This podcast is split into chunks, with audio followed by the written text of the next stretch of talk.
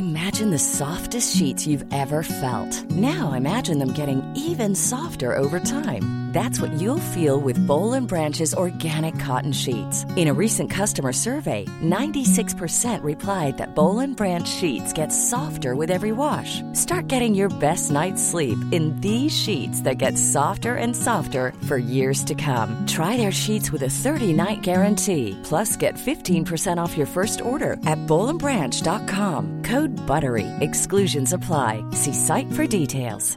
Hey, I'm Ryan Reynolds. Recently, I asked Mint Mobile's legal team if big wireless companies are allowed to raise prices due to inflation. They said yes. And then when I asked if raising prices technically violates those onerous two-year contracts, they said, "What the f*** are you talking about? You insane Hollywood ass." So to recap, we're cutting the price of Mint Unlimited from $30 a month to just $15 a month. Give it a try at mintmobile.com slash switch. $45 upfront for three months plus taxes and fees. Promo rate for new customers for limited time. Unlimited more than 40 gigabytes per month. Slows. Full terms at mintmobile.com. Par position J-10 désormais avant de la grande avant la grande échéance pardon qui se déroulera du côté euh, de Las Vegas dans le Nevada et on va s'intéresser au cours de cette euh, émission notamment aux positions défensives des live Twitch, donc découpées en deux parties. On s'intéressera aux cinq positions défensives aujourd'hui et aux special teams, donc pour analyser pas forcément nos 20 joueurs préférés, mais en tout cas les 20 joueurs qui sont pressentis, projetés pour être sélectionnés les plus hauts euh, à l'heure actuelle. Et puis demain, on s'intéressera aux positions donc purement offensives avec les six autres positions quarterback, running back, receiver, tight end, euh, tackle et lineman intérieur offensif. J'en profite pour saluer Monsieur Camille Saraben qui est avec moi euh, pour animer cette émission. Heureusement, vous ne savez pas à quel point il est important, il est vital. Camille Saraben, salut Camille. Euh, donc un plaisir d'être avec toi. Je en profite également pour euh, saluer tous ceux qui sont d'ores et déjà sur le chat. Je vois qu'on est déjà 90, ce qui est très très bien. Euh, salut à tous et merci beaucoup euh, d'être en ma compagnie. Euh, ça va être une émission un peu particulière parce que forcément, il va falloir que je brode un temps soit peu. On va pas faire une émission trop trop longue non plus puisqu'il faut, il faut, il va falloir qu'il me reste de la salive à un moment donné. Mais en tout cas, voilà, ça, je vais essayer d'interagir au maximum avec vous tout en donnant un petit peu les indications euh, concernant les, les, rankings qui ont été faits au sein de la, de la rédaction. Euh, du coup, bah, bonjour à, à Jogactu14, Johan, je crois, qui nous a fait beaucoup de pubs sur Twitter. Je, le je l'en remercie euh, de nouveau, Chabaloutre également qui est là. On a Baptiste 01 17 et puis on a également Chiffre 99. Euh, voilà, je, vais en oublier certains. Euh, Paulus que 12, euh, voilà, pas mal de monde encore une fois. je vais rester très très attentif à vos messages présents sur le chat en espérant que mon ordinateur qui est à côté de moi ne me fasse pas défaut. Donc je le disais, on va revenir sur ces top 20 par position. C'est un peu un classique chaque année. C'était généralement à l'écrit, euh, va quand même y avoir un visuel qui va vous être proposé pour analyser un petit peu euh, les différents spots, les différents tours où peuvent tomber euh, les joueurs qui sont susceptibles de vous intéresser et d'intéresser vos franchises. Je le précise donc, c'est un ranking qui a été fait de manière consensuelle, réalisé notamment par Jean-Michel, Victor et moi, on va dire avec plus ou moins de temps pour les uns et les autres, parce que ça reste un exercice extrêmement chronophage. Je précise également qu'il peut y avoir des joueurs on va dire plus ou moins à égalité. C'est-à-dire, euh, par exemple, si on peut avoir quatre ou cinq joueurs draftés au premier tour, l'ordre dans lequel ils seront indiqués euh, n'est pas forcément lié au fait qu'ils seront nécessairement draftés avant. Voilà, j'aurais dû éventuellement peut-être un peu sur l'ordre alphabétique. Là, le temps m'a un petit peu manqué, mais voilà, je reviendrai un petit peu dans le détail quand on verra les classements. Mais euh, voilà, prenez pas pour acquis le fait que si on a cinq joueurs au premier tour, euh, c'est forcément euh, celui qui sera cité en 1 qui sera drafté le premier, etc., etc. C'est pas cette logique-là. C'est vraiment juste pour donner un ordre d'idée, surtout l'endroit approximatif où peut être drafté le joueur en question en fonction de ses qualités et de ses défauts. Le décor étant planté, on va commencer par une position vitale en NFL, très très importante. C'est les special teamers, on va dire les botteurs et les long snappers. Voilà, j'ai pas poussé le vide jusqu'à mettre les retourneurs non plus, euh, parce que de toute façon, on va en trouver quelques-uns euh, dans les différentes positions, euh, notamment sur les postes de receiver et de et de defensive back. On va s'intéresser donc, on va aller assez rapidement parce que vous allez vous rendre compte assez vite qu'il va pas y en avoir tant que ça a priori sur le papier. Il y en a très rarement de draftés dans les sept premiers tours dans les sept tours tout court de la draft. et donc, bah, Camille, si tu veux dérouler un petit peu, on va dérouler 5 par 5 au niveau de ce classement. Ça tombe bien parce qu'a priori, on va à peu près avoir un échantillon de ce qu'on est susceptible de retrouver lors de cette draft. donc, la star, très clairement, de cette position, c'est Matareza. le punter de San Diego State, la vedette très clairement, celui qui c'est presque un petit. Il arrive avec une cote un peu similaire à, celle que pouvait avoir euh, Wade du côté de, Washington euh, ou, Dixon par exemple du côté de, Seattle. Je sais que c'est un joueur que tu apprécies beaucoup, Camille. Euh, donc en l'occurrence, voilà, ce genre de punter un peu un peu superstar, market king également, vraiment ce type de joueur extrêmement charismatique euh, capable de faire des différences vraiment en termes de, placement du, du ballon. Euh, on l'a même vu à des occasions euh, euh, tenter des plaquages. Enfin voilà, c'est vraiment pas un joueur, c'est un vrai un, vrai punter dur à qui peut en plus dépanner sur des positions de kicker. Donc il peut avoir cette cote. Euh, globalement, la projection qui en ressort, c'est un quatrième ou un cinquième tour parce qu'on va pas se mentir, euh, voilà, les punters, euh, c'est pas forcément. On a vu à certaines époques, on en a vu drafter au deuxième tour. Là, ça paraît quand même un peu hypothétique. Grand maximum, une équipe peut se tenter sur un troisième tour, peut-être compensatoire. Mais euh, voilà, j'aurais peut-être tendance à voir plutôt Areza aux alentours du, quatrième tour. En tout cas, c'est plutôt une draft de punter, hein, puisque euh, là, en l'occurrence, on a Jordan Stout de, de Penn State, euh, Jake Camarda également de Georgia. C'est vraiment essentiellement des punters qui vont sans doute avoir la cote au cours de cette draft. Et puis on a Kate York également, qui a été un kicker assez régulier du côté des LSU et qui peut être amené à être le premier euh, le premier tireur de field goal sélectionné aux alentours du cinquième, plutôt même sixième tour, je pense, au cours de cette QV. Euh, Cameron Dicker également, qui lui, pour le coup, est un peu en balotage entre un statut de septième tour et un statut de punter. Tu peux dérouler peut-être le reste, Camille, entre la sixième et la dixième position? Parce que là aussi, on va flirter entre les joueurs qui sont entre la septième et, euh, et l'undrafted. Caladomitis, euh, pour ceux qui ne connaîtraient pas, donc c'est un long snapper euh, des Pittsburgh Panthers.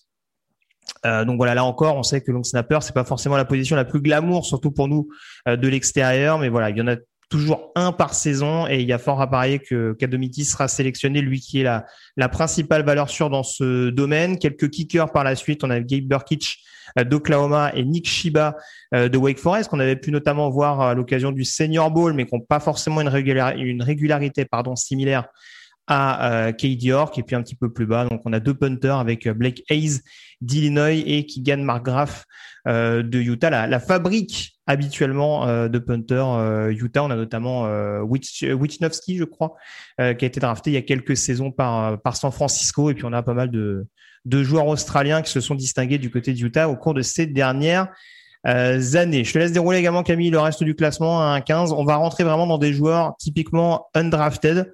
Euh, alors j'aurais dû mettre mes lunettes parce que là du coup c'est très clair. Mais euh, en l'occurrence voilà, on a du Parker White donc de South Carolina. Euh, donc ça c'est du kicker. Ryan Stonehouse de Colorado State c'est du punter. On a Andrew Mavis d'Iowa State qui est du kicker. Euh, Jordan Silver de mémoire, ça va être un long snapper d'Arkansas et puis euh, Luke Samperi de Brian qui doit être un, un punter également. Donc voilà, tous ces joueurs là a priori ce seront ce seront des joueurs qui pourront être signés au cours des camps d'entraînement mais qui n'ont pas démontré non plus euh, des caractéristiques. Merci beaucoup, Camille, pour le changement de couleur. Euh, qui n'ont pas non plus démontré euh, des énormes aptitudes, enfin une régularité dingue euh, au rang universitaire. On termine avec les rangs 16 à 20, avec là encore pas forcément des, des joueurs très très courtisés. Euh, puisqu'on a en l'occurrence Trenton Gill d'NC State, Jonathan Garibay euh, de Texas Tech également. Euh, Trenton Gill, si ma mémoire ne me fait pas défaut, ça va être un punter. Garibay, ça va être un kicker. que je me rapproche un petit peu. On a John Agerty qui, il me semble, est un punter de Western Kentucky.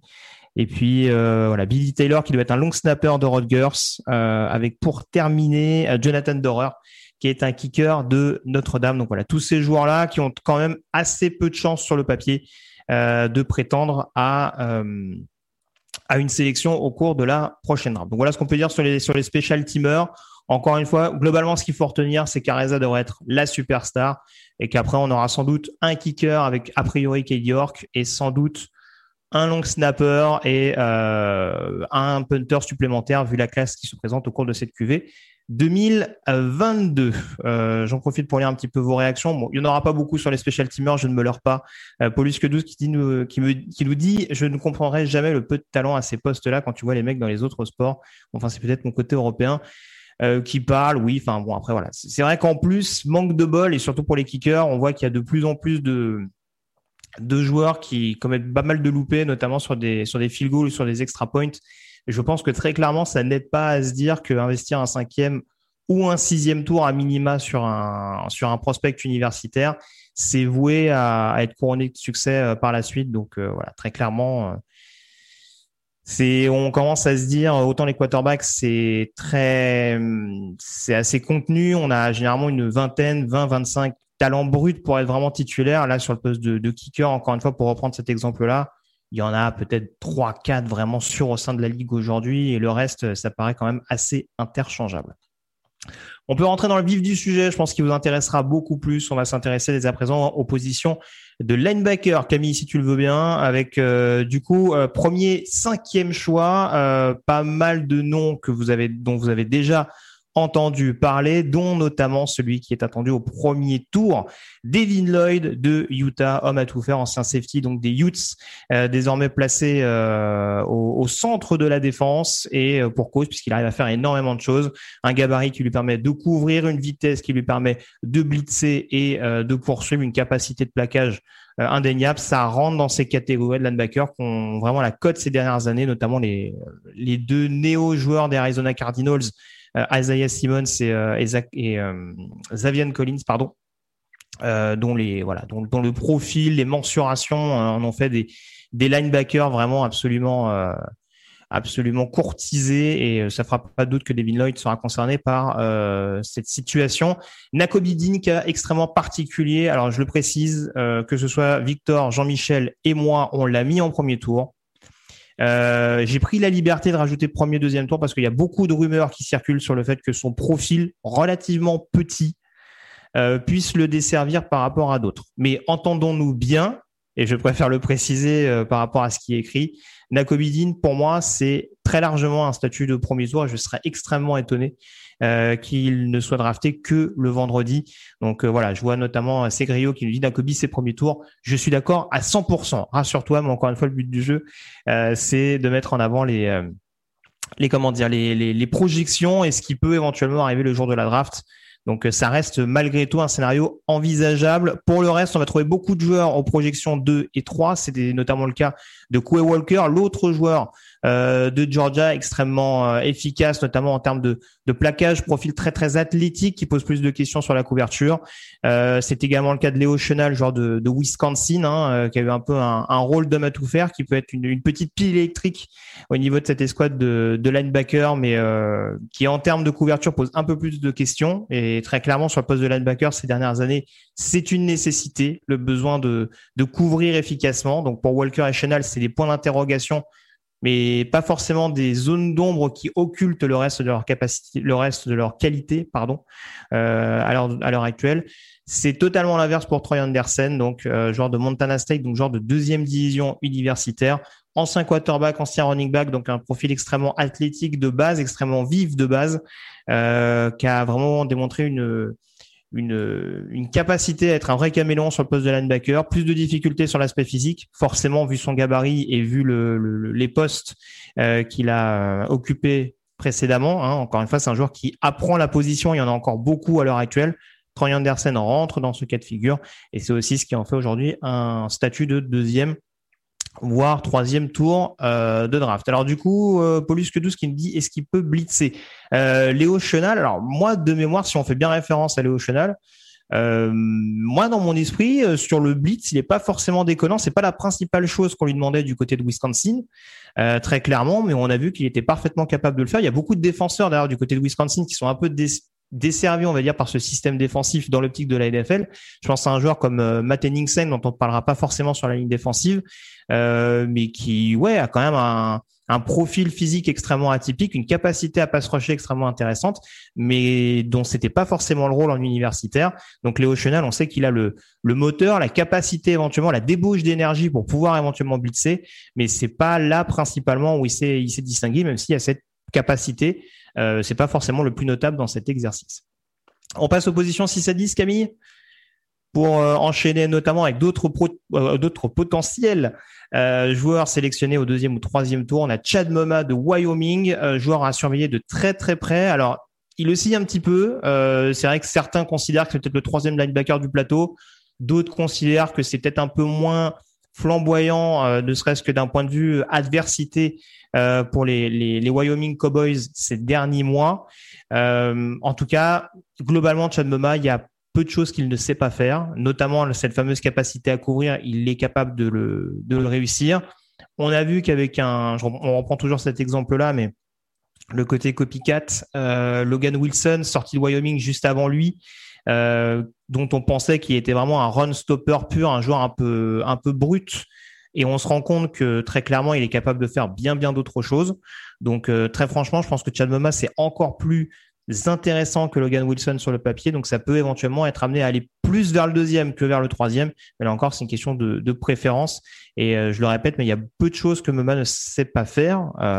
Et en l'occurrence, on a vu qu'il était capable de créer des interceptions et même des pick six en 2021. Donc, ça va être un joueur à surveiller de très près. À l'inverse, Christian Harris d'Alabama, gros point d'interrogation euh, dans le sens où c'est un joueur qui a beaucoup de vitesse, des qualités athlétiques euh, mais qui a peut-être un petit peu de mal à se situer, on dira, dans le jeu, à, vraiment ne, comment expliquer ça, euh, avoir un, côté d'anticipation du jeu, vraiment euh, ne pas avoir ce temps de retard là pour l'instant du côté de Christian Harris.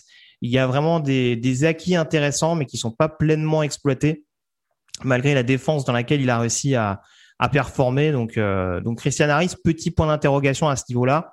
Euh, maintenant, on a vu euh, lors du processus lors du, processus draft, tout à fait, que c'était un joueur quand même qui avait un certain potentiel. Il a un petit peu flirté avec la fin du premier tour à un moment donné, mais on se rend compte qu'il y a peut-être des limitations un petit peu euh, un petit peu criantes encore à l'heure actuelle. Channing Tindall, numéro 8, donc linebacker de Georgia, backup donc de Nakobe Dean et de Quay Walker du côté des Bulldogs, notamment parce que là aussi on est sur un prototype de joueur dont on ignore l'aptitude à être un vrai playmaker. C'est-à-dire qu'il a été utilisé sur pas mal de compartiments de jeu euh, sur le deuxième rideau défensif de, Georgia, principalement sur un poste euh, de plaqueur. Donc il y a, il y a des acquis très clairement là-dessus. Il y a une certaine réactivité de sa part.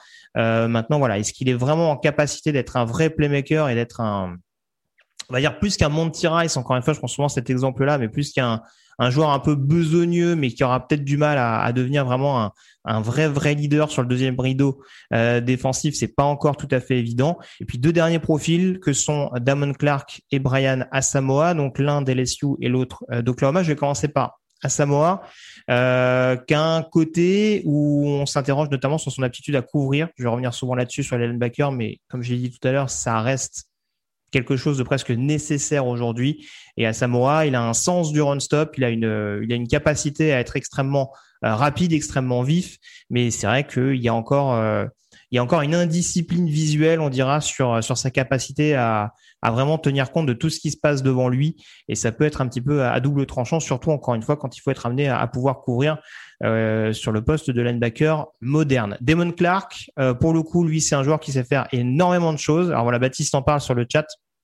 A raison. Damon Clark sur le papier, euh, c'est troisième, quatrième tour. Il y a forcément euh, ces problèmes de, de blessures, ces problèmes physiques qui vont être à, prendre en compte. C'est un joueur, je ne vais pas dire de bêtises sur sa blessure, mais je crois que c'est une blessure qui concerne le, le dos et qui va nécessiter une, une intervention euh, euh, médicale, enfin une, une, comment on appelle ça, une, une chirurgie. Enfin, j'ai plus le terme. Si vous pouvez m'aider sur le chat, je veux bien. Euh, je parle beaucoup, mais du coup, des fois, j'en perds un petit peu mon, mon, latin. Mais voilà, une opération. Voilà, c'est ça. J'arrive à retrouver mes mots. Donc, euh, possiblement euh, saison rookie euh, à oublier pour Damon Clark. Donc sur le papier, il y a des choses extrêmement intéressantes. C'est un joueur qui là aussi sait faire énormément de choses, joueur très généreux sur la poursuite, sur le blitz, euh, même sur la couverture. Il y a peu de choses qu'il ne sait pas faire, mais forcément cette inconnu médical et il y a quelques joueurs concernés par ça, dont Damon Clark. Ça va être quelque chose à surveiller de, très très près. Donc ça peut être un troisième, quatrième tour si une équipe veut miser sur lui. Euh, à l'avenir, comme ça peut être un sixième, septième tour, euh, voire un drafted. Si vraiment, là pour le coup, c'est, on n'a pas de données sur, euh, sur, on n'a pas une idée sur les données médicales extrêmement précises. Donc voilà, là c'est plus sur du doigt mouillé et voilà. Pour l'instant, on est plus parti sur du troisième, quatrième tour concernant le joueur des Tigers. J'en profite pour saluer El Julio. Ce n'est pas grave. Si tu es en retard, je rappelle qu'il y aura un replay disponible sur YouTube. Ce sera également le cas du live consacré donc aux attaquants demain. Donc salut à toi, Julio. On peut enchaîner Camille avec les spots 11 à 15 désormais, avec des profils un peu plus intrigants, on va dire, en tout cas qui soulèvent quelques questions. Brandon Smith, on en a beaucoup, beaucoup parlé d'ores et déjà. C'était un des joueurs, c'était déjà un des gros points d'interrogation au cours de la belle saison euh, de Penn State. Euh, linebacker extrêmement longiligne, qui a presque plus un profil d'edge rusher que de linebacker vraiment euh, pur. le gros problème avec Brandon Smith, c'est sa capacité à être un, un, playmaker, en tout cas à être, on va dire, en adéquation avec ce qu'il présente en termes d'attributs physiques. Voilà, là on est vraiment sur la logique de l'athlète. Et il y a eu une certaine production, encore une fois, dans une défense de Penn State qui a été omniprésente en, 2020 et en 2021 surtout. Euh, mais malheureusement, on en attend beaucoup, beaucoup plus de la part de, Brandon Smith. On a l'impression qu'il y a une certaine discipline qui a l'air de lui manquer et que c'est peut-être quelque chose qui va nécessiter pas mal de coaching, d'où le besoin euh, en tout cas peut-être d'où la réticence de certaines franchises à se dire qu'il vaut peut-être mieux euh, freiner des cas de fer et attendre un petit peu aux alentours justement du troisième, quatrième tour. Troisième si on estime que le projet est à moyen terme, quatrième si on estime qu'il faut peut-être un petit peu plus de temps euh, pour pouvoir le pour pouvoir le, le coacher efficacement. Euh, Darian Beavers, donc de Cincinnati, numéro 12. Euh, je sais que c'est un joueur qu'aime beaucoup, notamment Jean-Michel et Victor, si je ne dis pas de bêtises. Joueur très efficace, notamment sur le blitz. Qui a peut-être encore un petit peu de déchets, notamment en termes d'aptitude au plaquage. Mais voilà, c'est un joueur encore une fois extrêmement généreux et surtout assez polyvalent, qui peut vraiment être capable de contribuer à beaucoup de postes et surtout sur pas mal de tentatives, mine de rien, parce que sa capacité à, à rusher le quarterback peut être éventuellement intéressante sur trois tentatives. Terrell Bernard de Baylor, c'est pas forcément sa faculté première, le pass rush, Wanda. Euh, ce sera, on va le dire très clairement, a priori un run stopper pur, mais on a affaire à un, vrai leader euh, défensif et un vrai joueur de caractère capable d'apporter le surnom. Ça a été vraiment l'âme euh, de Baylor, notamment ces dernières années avec Jalen Petrie, dont on va sûrement parler tout à l'heure au niveau du poste de defensive back. Et voilà, même s'il n'y a pas tous les attributs qui peuvent éventuellement faire fantasmer les scouts, ça peut rester un joueur extrêmement suivi de par le côté vraiment production pure et dure qu'il peut apporter à sa future franchise NFL. Donc c'est pour ça aux alentours du troisième, quatrième tour, là encore, trois, quatrième tour, on oscille vraiment entre le joueur sur lequel on pense avoir confiance et le joueur sur lequel on estime qu'il y a un peu un pari euh, qui va être tenté. Donc c'est un peu le, côté borderline entre la sélection du vendredi et du samedi. On termine avec deux joueurs, Demarco Jackson euh, d'Appalachian State. Je parlais de production tout à l'heure, lui aussi en termes de euh, d'abattage du côté d'Appalachian State, ça a été quelque chose d'extrêmement intéressant. Euh, peut-être un certain déficit athlétique, peut-être le concernant. C'est pas forcément le joueur qui fera le fantasmer le plus euh, d'observateurs en NFL et c'est un peu ce qui risque de ce qui risque de le discréditer vis-à-vis d'une classe de linebacker assez dense et capable de faire beaucoup de choses, comme on l'a dit tout à l'heure. Jojo Doman, c'est un profil extrêmement atypique, le joueur de Nebraska, listé linebacker, mais qui a presque joué absolument partout dans la défense des, des Cornhuskers. Euh, je crois même qu'il a été au début edge rusher, euh, qui, qui s'est retrouvé linebacker, safety, peut dépanner en cornerback. Enfin voilà, c'est un joueur qui peut faire énormément de choses. Et là, pour le coup, si on reprend les, les aptitudes requises, on dira, pour être un bon linebacker en NFL, là, ça peut être typiquement euh, le linebacker qui euh, qui va être un, expert notamment sur la couverture, donc qui va pouvoir notamment s'inviter euh, sur des sur des troisièmes tentatives à, l'échelon supérieur. Donc Jojo Doman, ça reste vraiment un joueur à suivre de très très près. Joe Gactou qui nous dit Victor dit que les joueurs de, de Baylor sont toujours sous cotés.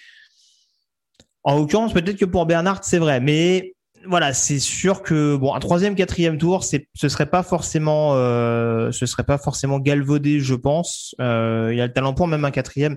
Après, en dessous, c'est vrai que on peut juger que vu ce qu'il a apporté euh, du côté de Baylor euh, ces dernières saisons, ce serait quelque chose quand même d'assez dommageable. Enfin, en tout cas, euh, d'assez dommage vu sa, vu le rôle qu'il a eu euh, chez les Bears ces derniers mois.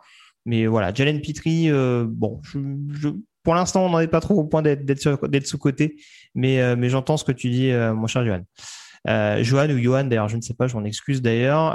Bah écoute, Baptiste nous pose la question, pas de Elise Brooks. Et eh ben on va venir justement à cette fin de top 20, Camille, avec les positions 16 à 20 et on va notamment parler d'Aaron Hansford, donc numéro 16 de Texas A&M, Elise Brooks de Penn State est classé numéro 17. On a également Malcolm Rodriguez d'Oklahoma State numéro 18 et puis on retrouve Jackson Bourne de Wisconsin numéro 19 et Zacoby McLean d'Auburn en numéro 20. Il y a beaucoup de joueurs qui, on va dire, sont un peu nouveaux sur la position, avec des grosses guillemets, mais en tout cas qui, par rapport à d'autres, ont peut-être moins d'expérience de la position. Je pense à Aaron Hansford, euh, qui était un receveur de formation du côté de Texas A&M et euh, qui a réussi à bien bien dépanner justement de par ses, capacités euh, de vitesse notamment et de et, de plaquage sur le poste de linebacker, mais il y a encore beaucoup, beaucoup de choses à apprendre. C'est un vrai projet, un joueur principalement à utiliser en special teamer dans, dans un premier temps. Beaucoup de ces joueurs-là, je pense qu'on peut être amené à les retrouver assez vite euh, sur les équipes spéciales dès leur première année. Ça peut être le cas également de Zacoby McLean dont on avait parlé euh, en début de saison, le, joueur un petit peu à tout faire d'Auburn, mais qui manque peut-être des attributs physiques euh, extrêmement notables. Malcolm Rodriguez également, ancien safety, extrêmement généreux, qui peut du coup apporter sur la couverture, malgré son gabarit, un petit peu, enfin, qui a tendance à le desservir. Il est à 5-11, donc euh, je vais pas me tromper sur les chiffres, mais ça va faire un, tout petit peu moins d'un mètre 80. Mais voilà, c'est des joueurs qui payent cette, euh, euh, on va dire, cet apprentissage un peu tardif de la position. Euh, Elise Brooks, on en avait déjà parlé, mais voilà, là aussi, il y a vraiment un aspect purement athlétique dans le côté, on va dire, fluidité de mouvement, capacité à être à être vraiment extrêmement performant dans tous les compartiments du jeu Elise Brooks vont savoir ce qu'on veut en faire et très clairement, ça va être un joueur excellent sur le run-stop, un vrai défenseur, un vrai leader défensif comme il l'a été du côté de Penn State. Ça a été vraiment une, des, une des clés défensives de Penn State la saison dernière avec Jaquan Brisker dont on parlera sûrement tout à l'heure. Euh, mais voilà, c'est là encore peut-être les attributs athlétiques qui vont qui vont jouer en sa défaveur, de même que pour Jackson Bourne du côté de Wisconsin, euh, beaucoup moins doué dans ce domaine-là euh, que Léo Chenal et qui devrait en l'occurrence en pâtir quelque peu avec un statut de cinquième, sixième tour euh, selon nos projections du top 20. Euh, on a fait le tour en tout cas sur le poste de linebacker. On, nous demande gentiment Camille si à tout hasard tu as une autre couleur que jaune euh, pour le, le 16-20. Alors c'est compliqué de trouver d'autres couleurs un peu un peu vives. Mais voilà, si on peut éventuellement trouver des couleurs un peu plus un peu plus foncées. Sinon, de toute façon, vous inquiétez pas, je le retranscris, je le retranscris à l'oral. Euh, pour que vous euh, sachiez concrètement qui est affiché à l'écran. On a fait le point donc sur les linebackers. On va avancer tout doucement vers les positions entre guillemets les plus glamour de cette classe et on va s'intéresser notamment au safety. Ça tombe bien, on parlait de linebackers qui étaient eux-mêmes euh, des anciens joueurs du backfield défensif, la position de safety. On va commencer à dérouler le top 5 supposé sur le sur le papier. Et là, il n'y a pas trop trop de surprises avec en l'occurrence Kyle Hamilton euh, projeté numéro 1, euh, joueur qui, euh, c'est, qui a un volume de jeu absolument dingue, qui a eu en tout cas un volume de jeu absolument dingue du côté de Notre-Dame titulaire riche. Alors certes, une petite blessure qui a écourté sa saison 2021, c'est pas le seul, mais en tout cas, voilà, il y a cette capacité à être extrêmement dangereux sur la pour pour renforcer la boîte. Allô Greg? Allô allô, ici ici Paris à vous Cognac G. Est-ce que vous m'entendez bien? Je crois que c'est bon. Ah bah écoute, formidable. Donc je m'excuse parce que euh, j'avoue que malheureusement la connexion n'est pas restée forte au cours euh, au cours de cette soirée euh, de live. alors ce qui est ce qui est beau, c'est que j'ai les deux ordinateurs qui sont connectés, mais j'ai le Wi-Fi qui a, lâché sur un seul des deux ordis. Donc voilà, j'espère que ça ne se reproduira plus. Et voilà, visiblement, je, Calamity ne voulait pas qu'on parle de lui. Donc voilà, j'ai vu qu'on avait quand même posé des questions sur toi, mon petit Camille. Apparemment, on te demande comment t'entretiens ta barbe. il y a d'autres questions prioritaires par rapport à la draft au cours de cette euh, soirée. Ça m'a permis de, retrouver un petit peu de salive, en l'occurrence.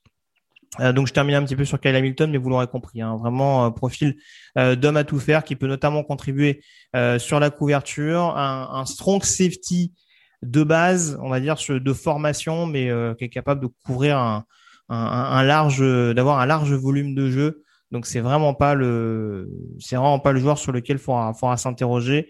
Et là, on parle d'un premier tour, mais euh, voilà, ça ressemble à un top 15, voire top 10. Ce serait étonnant qu'il descende au-delà du euh, top 10 En l'occurrence, on enchaîne sur les autres avec euh, notamment Daxton Hill, euh, donc de Michigan. On a également Jaquan Brisker, donc euh, de Penn State, donc c'est premier et deuxième tour. Tu peux dérouler le reste, hein, si on Camille t'embête pas, je vais me débrouiller avec avec le reste du classement. Mais Daxton Hill, Jaquan Brisker, donc deux profils totalement différents.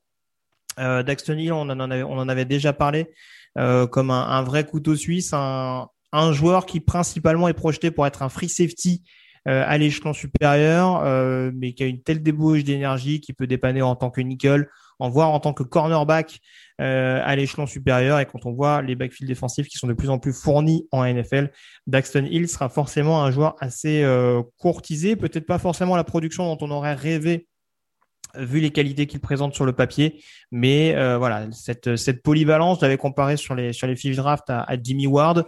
Euh, c'est peut-être pas le, le joueur le plus aguerri, encore une fois, mais c'est un joueur qui peut, qui peut avoir une, un volume une capacité à dépanner sur beaucoup de postes non négligeables. Euh, Jaquan Brisker, strong safety euh, de formation, euh, qui est capable d'être un, gros gros cogneur, mais également euh, de sentir euh, le jeu, de l'anticiper. Très clairement, j'en parlais tout à l'heure avec Ellis Brooks, ça a été un vrai leader, que ce soit en l'occurrence vocal ou, en termes de, de production. Hein. il suffit de voir, par exemple, pour ceux qui ont l'occasion de revoir ce match euh, le déplacement du côté de Wisconsin, ça a été vraiment, euh, euh, malgré une blessure en fin de match, une vraie tour de contrôle défensive pour assurer le, succès de Penn State du côté du, chez, les, chez les Badgers. Je vais y arriver.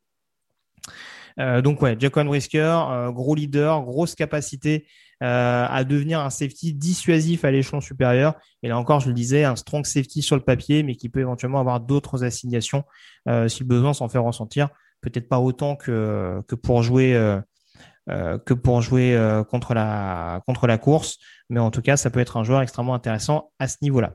Jalen Petrie, on en parlait du côté de Baylor, donc premier, deuxième tour en termes de, de projection pour le joueur des Bears. Là aussi, c'est comme Daxton Hill, un profil extrêmement polyvalent, qui a beaucoup dépanné dans un premier temps sur le poste euh, de nickelback, mais euh, qui peut là aussi se retrouver en fonction des, des situations linebacker, safety, cornerback. Euh, donc voilà, ce sera principalement a priori sur le papier un, free safety de par son profil athlétique et on va dire le, coffre qu'il est capable d'apporter.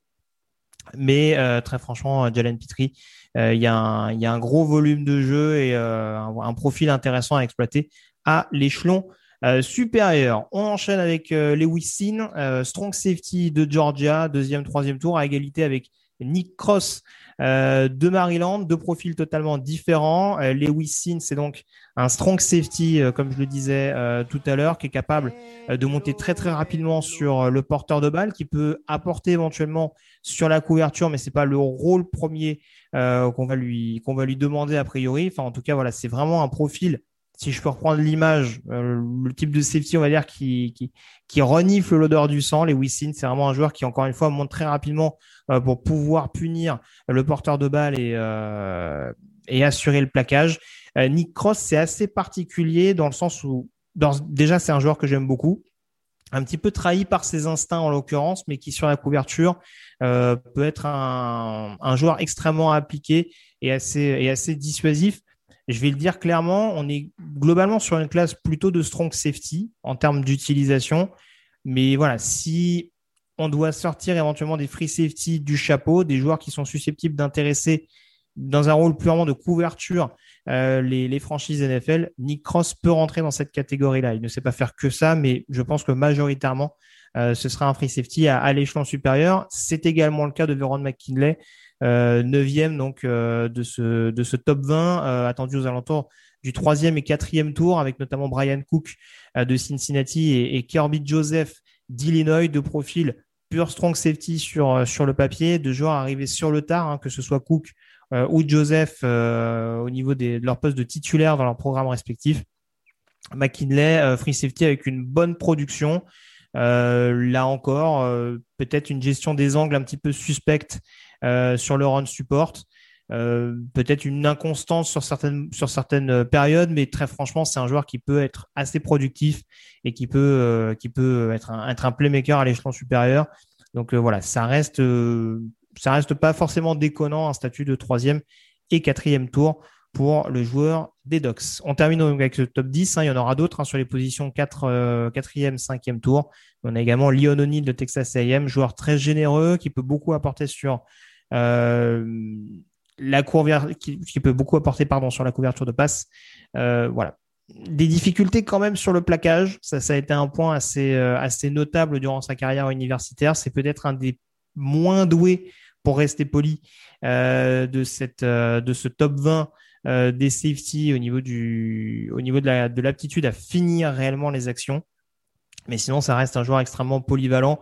Lui, sur l'équipe spéciale, je pense que c'est un joueur qui peut vraiment s'éclater dans un premier temps, euh, en, attendant, en attendant de gagner un petit peu plus euh, de temps de jeu dans les euh, mois à venir. Alors, Baptiste nous demande où est Smoke. Alors, je vais en décevoir beaucoup, mais c'est sans doute lié, et ça, on en parlait lors des précédentes émissions, à son statut un petit peu hybride de linebacker safety et à son statut exclusivement de cogneur. C'est que là, en l'occurrence, en termes de, en termes d'attributs physiques et de QI foot, malheureusement, Smoke Monday, il a un petit peu euh, pâti au cours de ce processus draft par rapport à d'autres. Et euh, je vais le dire très franchement, il n'est pas dans notre top 20, euh, notre ami fumé. Donc, on va pouvoir parler des positions 11 à 20, Camille, si tu me le permets. Avec notamment, là je parlais de, gros gros cogneurs tout à l'heure, pas mal de strong safety notamment. Booba Bolden, numéro 15 du côté de, Miami en position 5 à 6. Alors je vais, je vais faire ça dans l'ordre. Hein. On a JT Woods donc de Baylor, euh, Tyson Anderson euh, de Toledo et euh, Marquis Bell de Florida AM en position 4 et 5. Là, on est un peu plus quand même sur de la couverture, même si c'est des, profils athlétiques un petit peu, plus négligeables entre guillemets par rapport au reste du panier qu'on a abordé tout à l'heure. Youssouf Corker, 5e, 6e tour. Booba Bolden, également 5-6. C'est des profils plus euh, de strong safety, vraiment là aussi des joueurs qui vont pouvoir apporter sur équipe spéciale. Et pour Booba Bolden, potentiellement qui vont peut-être pouvoir euh, faire des différences en, cognant fort, mais on sait que c'est un joueur qui traîne aussi des problèmes de blessure. Euh, aurait peut-être été attendu dans le top 10 hein, euh, l'année dernière, mais qui reste sur une dernière campagne extrêmement compliquée du côté de, de, Miami. Et puis voilà, après c'est des profils un petit peu plus un petit peu plus besogneux encore une fois pour finir avec ce top 20. Euh, Percy Butler donc de Louisiana, Sterling Weatherford de Miami, Ohio, euh, Brad Hawkins de Michigan. Tout ça, c'est plus attendu aux alentours du 5e, 6e tour. Et puis, on a également Dane Belton euh, d'Iowa ou encore Colby Harvell-Peel, 6, 7e tour. Ça se jouait de peu d'ailleurs avec son coéquipier Trey Sterling euh, l'autre safety d'Oklahoma State. Mais voilà, on, est encore une fois sur une défense des, Cowboys assez présente. On a parlé de Malcolm Rodriguez tout à l'heure, une équipe qui a réussi à être assez dissuasive, notamment sur la, sur la couverture de passe. Euh, donc euh, Colby, Colby Harvell-Peel aura sans doute son, son, mot à dire. Je voyais qui nous avait parlé du cinquième tour, je crois que c'était Joe Gactou, qui nous disait, je l'aurais vu plus cinquième tour. Encore une fois, c'est des questions de goût et de couleur. Euh, ça reste quand même assez homogène entre, euh, entre, on va dire, les spots 14 à 20, même si je pense que Corker euh, sera, quand même, sera quand même bien, bien considéré. Mais voilà, honnêtement, Harvell Peel, il y a des, il y a des qualités là encore athlétiques, je me répète, hein, mais malheureusement, c'est des choses à prendre en considération, surtout d'un point de vue projection en NFL mais euh, il y a quand même des, des attributs athlétiques qui peuvent éventuellement le desservir euh, par rapport à d'autres au niveau de cette classe de safety. Bon, la connexion pour l'instant tient le coup. on va continuer de croiser les doigts euh, puisqu'on est arrivé à la moitié donc de ces rankings défensifs de ces top 20. Fly Raiders qui nous dit Youssouf Corker me rappelle un peu Derek Forrest de l'année passée. Peut-être. Je t'avoue que j'ai pas poussé le vis jusqu'à jusqu'à comparer les, les, deux hommes. Euh, en attendant, euh, est-ce que tu en attends des grandes choses, Flyrider C'est ça le, c'est ça la chose. Euh, Youssouf Corker, euh, encore une fois, c'est grosse grosse débauche d'énergie du côté de Kentucky, un run stopper pur à mon sens. On ne faudra pas lui demander de faire énormément de plus, une aptitude à être efficace notamment sur sur le plaquage, à être extrêmement physique. Mais c'est vrai qu'après, il y a peut-être des en termes de de fluidité, de vraie, de vraie qualité athlétique. C'est un joueur qui risque d'être desservi euh, à ce niveau-là. On passe au lineman défensif avec pas mal de choses à dire dans cette classe. Alors, ça va être une, classe quand même assez disparate, on va dire, avec peut-être un top 10. On va retrouver des noms assez séduisants. Et on va dire les positions 11 à 20 où ça peut aller à peu près partout. Enfin, c'est vraiment des goûts et des couleurs en fonction déjà du système dans lequel on évolue et du rôle qu'on veut donner à terme euh, aux joueurs dont on va parler. On va, commencer avec les positions 1 à 5. avec des joueurs que vous connaissez déjà. C'est le top 5 quasiment sûr et établi euh, à mon sens, euh, a priori, euh, selon mes, mes, comparses qui ont réalisé ce top 20 par position. Jordan Davis, donc de Georgia, projection premier tour. Alors, Devante Wyatt est mis premier, deuxième tour. Il y a beaucoup de, il y a beaucoup de, il y a beaucoup de chances euh, qu'il termine au, premier tour très clairement de par de par ce qu'il a de par ce qu'il a démontré sa capacité notamment à être très explosif euh, dès le snap, euh, Jordan Davis, on va pas trop le présenter. Hein, euh, sur le papier, un obstacle. On le répète assez souvent, un joueur qui joue pas tous les snaps, mais quand on voit les snaps qu'il joue et la capacité qu'il a à être extrêmement dangereux et à créer des différences, c'est ça peut être un, game changer si vous me permettez l'anglicisme, mais ça peut être vraiment un joueur capable de faire des, différences à, tout moment, notamment sur troisième tentative. voilà, on prend souvent cet exemple-là, mais quand on voit le, le, grabuge qui arrive à provoquer Vitavia. On se dit qu'avoir un Jordan Davis, notamment euh, même dans une mini rotation, c'est pas forcément quelque chose de négligeable. Et vu son combine, il y a quand même peu de chances. Ce serait pas du tout étonnant qu'Oyat soit drafté avant, mais voilà, il y a quand même, il y a quand même une excitation, je pense, plus notable pour les scouts de sélectionner Jordan Davis avant Devante Wyatt au cours de cette, de cette QV. Mais il y a de fortes chances, en tout cas, que les deux hommes soient draftés dès le euh, jeudi. Après, donc, on a un petit trio, Demarville Leal euh, de Texas A&M, Travis Jones de Connecticut et Perion Winfrey euh, d'Oklahoma. des aptitudes totalement différentes. Travis Jones, donc, c'est un obstacle de base sur le papier, extrêmement performant sur le run-stop, extrêmement agressif au contact, mais qui a sans doute besoin de se perfectionner en termes de, de move sur le pass rush et tout simplement en termes de capacité de pénétration pour vraiment mettre la pression sur le, quarterback. Mais en termes de run stopper pur, euh, c'est un joueur qui a déjà fait ses preuves du côté de, du côté Yukon malgré les, prestations assez cataclysmiques du programme de Connecticut ces dernières années.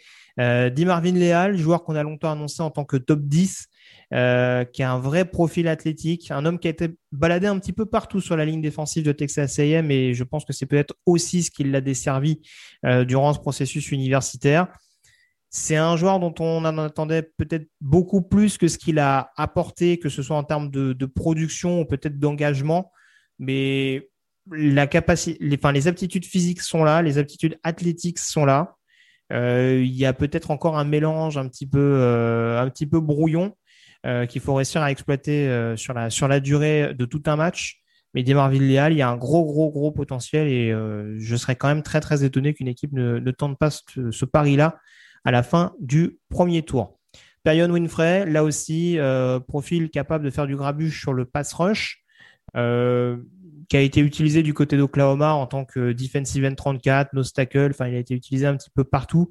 Mais on voit que sa faculté première, de par le gabarit de colosse qu'il a, c'est vraiment de réussir à faire des différences au contact et par sa capacité à être vif et agressif. Trop d'indiscipline encore à mon sens. C'est un peu ce qui, moi, l'a discrédité pour un premier tour.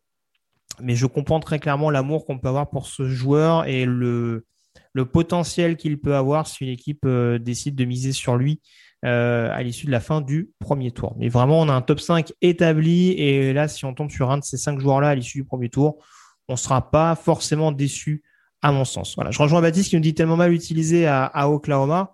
Euh, voilà, faut encore une fois rappeler, ça fait partie de ces joueurs qui sont aussi arrivés sur le tard. Hein. C'est des joueurs qui arrivent de community college, euh, donc on va dire de d'université euh, plus axée sur du scolaire que sur de l'universitaire, enfin en tout cas qui sont remis un petit peu dans le circuit, mais qui sont pas forcément axés uniquement sur du sportif, en tout cas pas tous. Et c'est vrai que Perion Winfrey, euh, en l'occurrence, euh, voilà, c'est une à deux années vraiment de, de, développement du côté du côté d'Oklahoma. Donc c'est un joueur qui reste brut, mais dont on se dit que l'échantillon peut être intéressant à terme s'il tombe dans un coaching staff capable de vraiment le, perfectionner. On enchaîne sur les positions 6 à 10, Camille avec euh, notamment euh, Phil Darian Matisse. Là aussi, je parlais de profil assez brut. Euh, joueur qui a sans doute besoin de se développer un petit peu d'un point de vue technique, mais dont on a vu qu'il était capable d'apporter un peu le surnombre sur le pass rush du côté d'Alabama. Et puis après, on reste sur des profils de Nostacle, notamment John Ridgway du côté d'Arkansas, qui lui aussi s'est révélé un petit peu, arrivé de deuxième division universitaire chez les Razorbacks, et qui a fourni un gros, gros, gros travail pour vraiment libérer des brèches euh, du côté euh, d'Arkansas. Alors, j'en profite pour répondre euh, à Fly Raiders. Alors, ça, c'est un choix purement personnel hein, sur, le, sur la sélection de Logan Hall qui a été mis plutôt avec les edge rushers. Voilà. Ça, après, j'assume totalement la responsabilité de ça. Euh, on sera d'accord ou on sera d'accord ou pas d'accord. Euh, il y aura également des divergences, je pense, sur les linemen offensifs. Mais euh, voilà, j'en avais parlé lors d'une précédente émission. J'ai plutôt mis Logan Hall en tant que, que rusher. donc c'est pour ça qu'il n'apparaît pas dans ce top 10. Vous verrez au niveau des edge rushers qu'il apparaît quand même assez rapidement. Donc je parlais de John Ridgeway qui a permis de libérer pas mal de brèches et qui sera a priori un obstacle pur à l'échelon supérieur. Euh, Neil Farrell, c'est un profil extrêmement particulier dans le sens où il a joué nos euh, de manière efficace l'année dernière du côté des LSU, mais c'est un defensive end 34 de base, de formation, on va dire. Donc, c'est un obstacle qui euh, a cette capacité à être extrêmement vif et rapide, ce qui en soi est pas, est pas forcément une, une mauvaise chose. Alors après, ce qui Imagine the softest sheets you've ever felt. Now imagine them getting even softer over time. That's what you'll feel with Bowl and Branch's organic cotton sheets. In a recent customer survey, 96% replied that Bowl and Branch sheets get softer with every wash. Start getting your best night's sleep in these sheets that get softer and softer for years to come. Try their sheets with a 30-night guarantee. Plus, get 15% off your first order at bowlandbranch.com. Code BUTTERY. Exclusions apply. See site for details. Ryan Reynolds here from Mint Mobile. With the price of just about everything going up during inflation, we thought we'd bring our prices down. So to help us, we brought in a reverse auctioneer, which is apparently a thing. Mint Mobile unlimited premium wireless. Ready to get 30, 30, bit to get 30, bit to get 20, 20, 20, bit to get 20, 20, bit to get 15, 15, 15, 15 just 15 bucks a month. So, Give it a try at mintmobile.com/switch. slash $45 up front for 3 months plus taxes and fees. Promo rate for new customers for limited time. Unlimited more than 40 gigabytes per month slows. Full terms at mintmobile.com. pourra vraiment jouer à terme en tant que nose tackle par exemple dans une 34, j'ai plus de doutes, mais un rôle un peu de nose capable d'attirer les double teams sur une 43, ce ne serait pas forcément quelque chose de déconnant pour Neil Farrell. Et c'est sans doute ce qui peut lui permettre de, faire grimper un petit peu euh, sa cote. Euh, on termine avec, dans ce top 10 avec Haskell Garrett d'Ohio State et Matthew Butler de Tennessee. Euh, deux joueurs extrêmement émérites, Matthew Butler et d'ailleurs, qui, le disait, je crois que c'est Jamal Adams 033 que je salue sur le chat, qui me disait qu'il trouvait que c'était assez bas il n'y a pas de caractéristiques qui vont vraiment jouer en faveur de Matthew Butler. Là encore, c'est un joueur qui a montré beaucoup de, de caractère, d'envie sur chaque snap du côté des, des Volunteers, euh, qui a démontré une vraie progression au fil des années. Et ça, très franchement, on sait que c'est un joueur qui, a priori, peut s'installer durablement dans une rotation. Mais je vois pas forcément ce joueur-là, et a priori mes collègues non plus, puisque ça reste une projection assez consensuelle globalement. Euh, pour moi, c'est pas forcément un joueur euh, qui va atterrir premier, deuxième, enfin premier tour forcément, mais euh, même deuxième tour, ça paraît quand même un pari relativement risqué. Donc voilà, après c'est juste voir éventuellement s'il y a une équipe qui tombe amoureux de son profil euh, de defensive end 34, mais vraiment un, joueur qu'on peut utiliser dans, dans la rotation et capable notamment d'être performant sur le run stop, mais qui ne pourra pas forcément apporter énormément de plus. C'est également le problème d'Askel Garrett, excellent contre la course mais quasi inexistant sur, sur le pass rush. Donc, c'est ce qui vraiment va le faire grimper, je pense, dans beaucoup de boards de franchise NFL. On enchaîne Camille avec le reste du classement. Avec euh, du coup des profils un peu plus incertains, on dira. Alors Thomas Booker, notamment de Stanford, Otito Gbonia du UCLA, euh, Ioma Wazurike d'Iowa State, pardon, et Marquan McCall euh, de Kentucky, donc classé aux alentours des quatrième, cinquième tours. Là, on est vraiment sur euh, des profils de joueurs euh, qui ont vraiment un besoin de développement globalement. Euh, Marquand McCall, pour reprendre cet exemple-là, c'est vraiment le nostacle assez brut qui va avoir du mal notamment à, à mettre à mal ses adversaires d'un point de vue vraiment technique ou en tout cas, on va dire, fluidité de déplacement, enfin vraiment placement efficace, notamment des, des mains et, du reste du corps. son centre de gravité est pas terrible, terrible. Euh, Thomas Booker, grand espoir pendant longtemps du côté de Stanford et qui s'est plus concentré sur, euh, sur un rôle un peu de pas forcément dans la rotation, mais sur un, pour, un, joueur capable de se développer un peu sur le, sur le run-stop. Ça n'a pas forcément été le joueur euh, dominant qu'on pouvait attendre, notamment sur le, sur le pass rush. et puis après, voilà, Ogbonia et Owazurike. là aussi, c'est des profils assez bruts. Ogbonia qui a eu ses bons et ses moins bons moments du côté du UCLA, qu'on a un petit peu vu lors du processus draft, mais qu'il a encore a sans doute besoin de se perfectionner pour être à la fois efficace contre la passe et contre la course. Pour l'instant, ça reste assez inégal. à ce niveau-là, on enchaîne ensuite avec Jaden Peavy de Texas A&M, Eric Johnson de Missouri State et Chris Sinton de Michigan en cinquième, sixième tour. On a également Kalia Davis de UCF cinquième, sixième tour. Là encore, je vais pas rentrer dans le détail parce que on l'a dit, c'est une classe assez vaste sur le poste de lineman défensif et sortie du top 10, il y avoir beaucoup, euh, beaucoup de paris. Euh, là encore, il y a des joueurs qui apprennent un petit peu la position. Kayla Davis, ancien linebacker de UCF, qui a en plus eu des, petits problèmes de blessure, je crois. Donc, euh, joueur avec une grosse débauche d'énergie, mais qui présente beaucoup d'interrogations sur sa capacité à être vraiment un joueur enfin plus qu'un joueur en l'occurrence dans, la rotation. Et puis le nom qui commence à grimper également, c'est Rick Johnson euh, de Missouri State, notamment de par sa capacité à éventuellement pouvoir apporter euh, sur le pass rush, joueur qui peut être assez explosif, mais à qui il manque peut-être les aptitudes, notamment pour un joueur qui prétend à jouer defensive end 34. Euh, qui peut prétendre en effet à être un, joueur un peu plus dissuasif au contact. Voilà, c'est là-dessus où il doit apporter un petit peu plus mais il y a des acquis assez intéressants et encore une fois, c'est un nom qui grimpe un petit peu. Là, il est classé cinquième, sixième tour. Peut-être qu'une équipe va se laisser tenter au, au quatrième, mais euh, voilà, en tout cas, c'est un nom à surveiller de très très près. Eric Johnson, donc euh, venu d'un programme de deuxième division universitaire. Euh, alors du coup, j'ai pas le... Ah, c'était cinquième tour. Oui, je, je, salue Jean-Michel d'ailleurs qui est sur le chat, qui nous dit en effet le cinquième tour, ça me plaît bien. J'écoute un peu ce que tu me dis, Jean-Michel. C'est un consensus. Même si, et si c'est pas toujours facile à faire. Il y, a, eu des joueurs sur lesquels on a eu beaucoup de, euh, divergences d'opinion. Mais euh, voilà, je réponds euh, du coup au passage à, à Dux, à, Dux Arturo. Est-ce que cette draft est de bonne qualité en règle générale? Oui, je, je, le répète. On va le dire assez régulièrement, je pense, cette année. Il y a une classe qui est assez dense sur pas mal de positions, notamment le poste de receveur et d'edge rusher, la position avec laquelle on terminera tout à l'heure. Euh, notamment parce qu'il y a eu une année, euh, une année de Covid où les joueurs ont obtenu une année d'éligibilité, on va dire, gratuite. Euh, ce qui a donc permis à des joueurs de pouvoir performer une année de plus sans perdre une année universitaire. Donc il y a des joueurs qui arrivent quand même avec une expérience notable. Et c'est ce qui fait aussi qu'on peut se retrouver avec des joueurs qui peuvent être des très très bonnes affaires aux alentours du quatrième, cinquième tour. C'est aussi pour ça qu'il y a des positions, notamment en défense, où voilà, il y a des, il y a, des petits moments où on s'est gratté la tête pour savoir qui, euh, qui pouvait euh, éventuellement tomber où.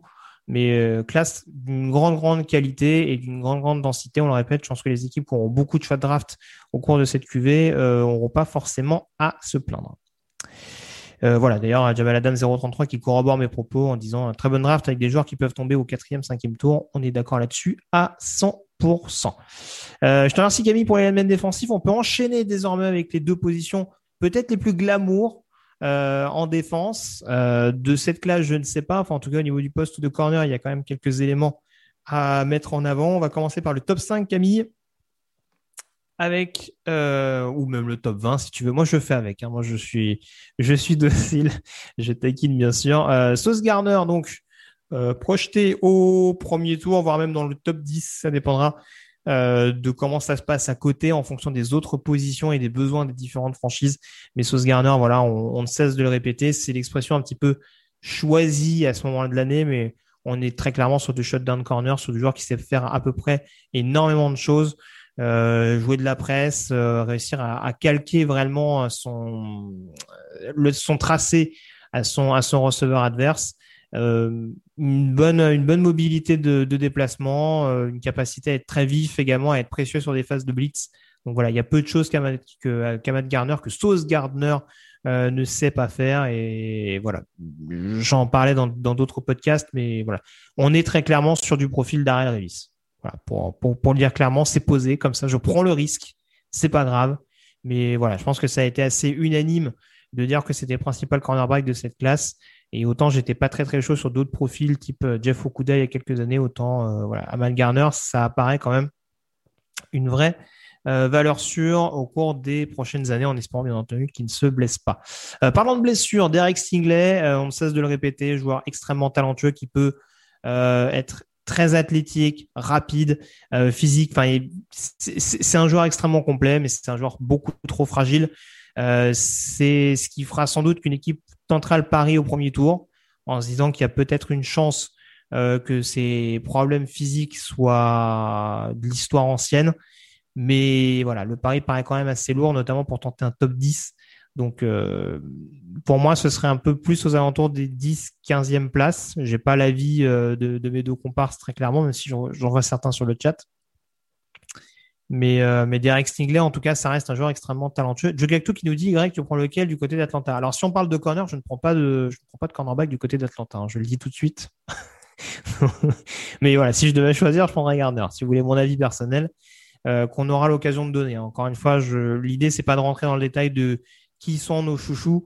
Je pense qu'on aura l'occasion de le dire très clairement. Et voilà, là, on reste vraiment sur une donnée purement euh, projection.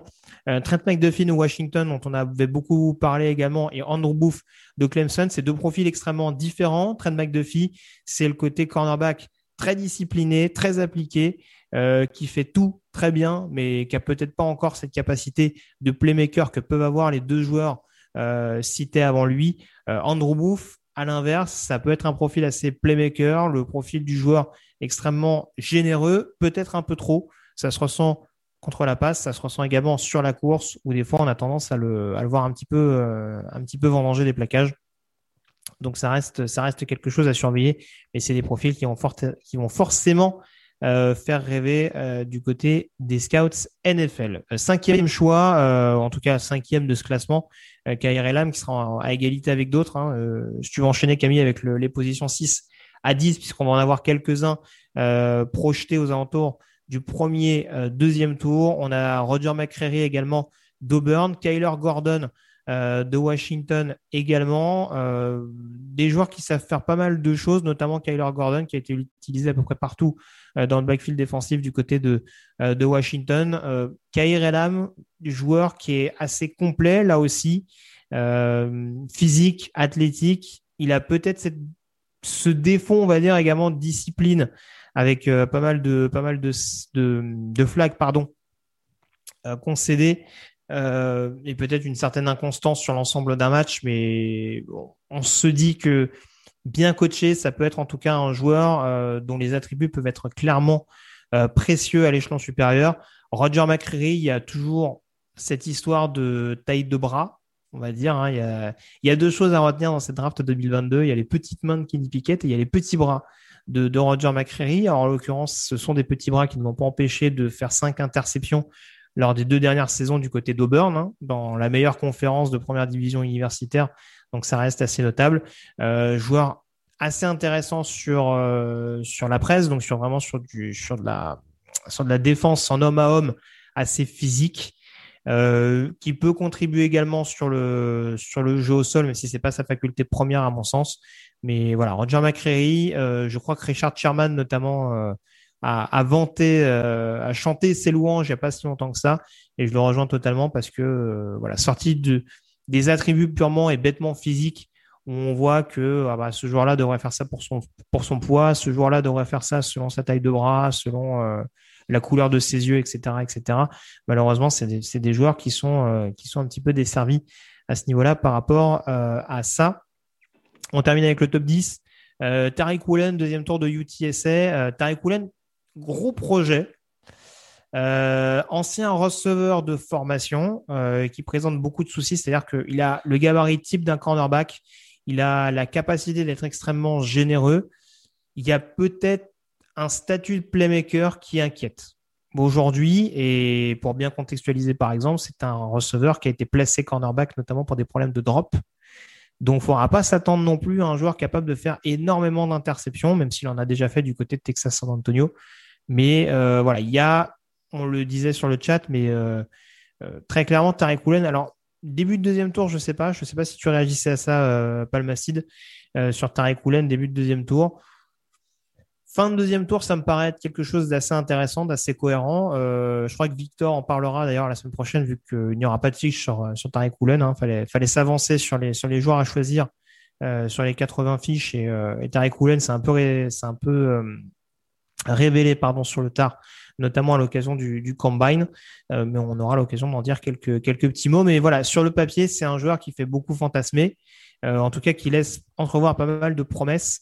Mais euh, voilà, donc il faudra, je pense, pas mal rassurer sur un statut de, playmaker et de potentiellement de, corner numéro 1 à l'échelon euh, supérieur. En numéro 9, on a Kobe Bryant donc de Cincinnati, joueur avec une grosse euh, débauche d'énergie, grosse expérience également, puisque c'est un joueur qui a quand même produit assez nettement et qui a d'ailleurs été beaucoup sollicité de par le, le, bon rendement de Sauce Garner à ses côtés. il y a pas mal quand même de zones d'ombre du côté de, Kobe Bryant. C'est un joueur qui peut apparaître un petit peu peut-être pas aussi mobile que ce à quoi on peut s'attendre euh, pour un corner euh, qui, apparaissait comme un playmaker en l'occurrence, hein, parce que lui en plus il me semble qu'il a été élu meilleur défenseur, je crois, meilleur cornerback euh, universitaire la saison, dernière, donc il a quand même cette capacité à être assez punitif.